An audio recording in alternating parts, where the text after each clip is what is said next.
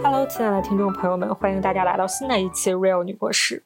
我想我们很多听众朋友们和我们有着相似的求学经历，所以也许我们也有近似的焦虑或者摇摆的时刻，比如就业还是读博，导师选院长还是选年轻的老师，毕业是去高校还是企业，高校去名校飞升即走还是去小学校拿编制图安稳。如果面对这些问题你都能四两拨千斤，那么恭喜你，你一定是大家羡慕的对象。而我们大多数人难免会在此时感到焦虑。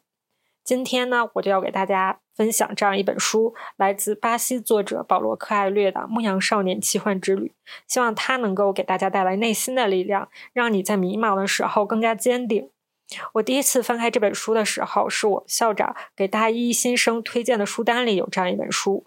当时我也只是翻了几页而已。如果当时读完，我想在很多之前做选择的时候，我可以更加淡定一点。所以我就迫不及待的想把它分享给大家。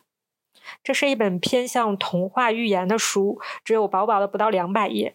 主人公圣地亚哥就像生活中的很多人一样，是个平凡的少年。他的父母作为靠辛勤劳动换取生活费用的劳动阶层，为他攒了一笔钱，想供他去成为一名受人尊敬、生活安稳的牧师。但是少年自己却想云游四方。父母看来，很多云游四方的人最后也是回到他们的家乡落地生活。如果云游四方最后都要回到家乡，那出去又有什么意义呢？圣地亚哥依然坚持，他想要亲眼去看看没见过的世界，哪怕最后要回到家乡。几经劝说无果后，他的父母还是把攒下的钱给他买了羊，告诉他牧羊人是一种能够云游四方的职业。自此以后，圣地亚哥踏上了一边放羊、一边读书、一边云游四方的快乐生活。后来，他连续做了同样一个梦，梦里说他要到埃及的金字塔去，那里有很多宝藏。同时，他又遇到了萨冷王，一位在我们中国看来应该称其为贵人的角色。他告诉圣地亚哥，这个梦是他的天命，他应该去遵循他的天命，并且无论这个梦看起来多么难以实现，只要他足够坚定，整个宇宙都会合力帮助他完成这个天命。在他追寻的过程中，他也许会摇摆，此刻命运会以各种形式给他以暗示，提醒他要继续。就像大家第一次打牌的时候，通常会赢，就是命运在告诉你，他希望你在这条赛道上继续。而如果他一而再的拒绝这种暗示，那么天命就会彻底远离他。在这以后呢，圣地亚哥踏上了未知的去往埃及的寻宝之旅。然而他发现，萨冷王只是告诉了他可以在金字塔下找到宝藏，却没有告诉他路程艰险。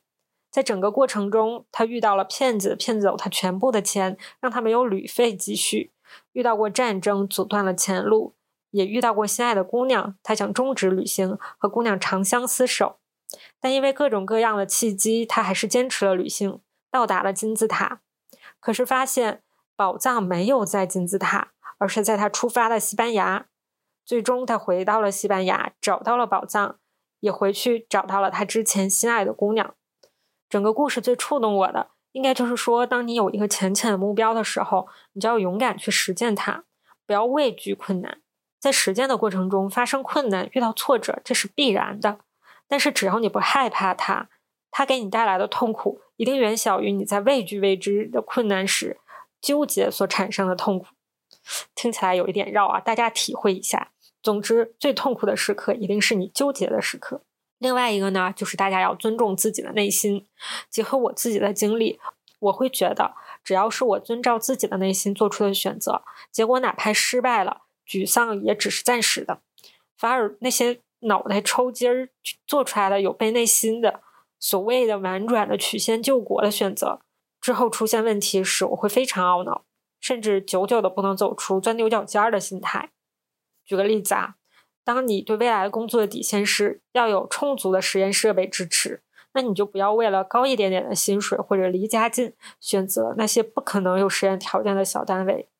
如果你内心是个赤子，那你也不要为了迎合师兄师姐、迎合同事领导，做欺软怕硬、搞小动作拉踩别人的猥琐之事。坚持自己所遇到的痛苦，也一定远小于你所谓。委曲求全、突破自己底线的选择所遇到的痛苦，这本书里还有其他的一些画中画的寓言故事，比如一个少年到智慧大师那里请教幸福的秘密，大师请他先逛一逛院子，提了个要求，就是让少年手里拿一把勺子，里面滴了两滴油。少年逛了一圈回来，大师问他说：“看清院子了吗？”他说：“没有，因为他只关注于别弄洒那两滴油。”大师请他再去逛一次。这次少年回来，非常兴奋地对大师讲他所见到的奇珍异宝。大师这时又问：“你那两滴油呢？”少年看了看勺子，油已经洒光了。大师说：“这正是我要给你的唯一忠告。幸福的秘密就在于，既要看到世上的奇珍异宝，又要永远不忘记勺里的那两滴油。”这个故事是不是也很有深意？具体说了什么呢？就留给大家自行领悟了。一千个人心目中有一千个哈姆雷特。即使我啰啰嗦嗦在这里讲了这么多，其实也远不会影响大家在读这本书时能够把自己带入，从而受到启发的这样一个过程。所以还是推荐大家自己去读一读这本书。最后呢，祝我和我的搭档们、我们的亲朋好友们，还有当然是我们亲爱的听众朋友们，都能够去追心中小小的梦想，坚持不问困难。最终取得胜利哦！好啦，这期节目就到这里啦！祝所有的听众朋友们十一假期愉快，祝祖国母亲生日快乐！我们下期再见啦，拜拜！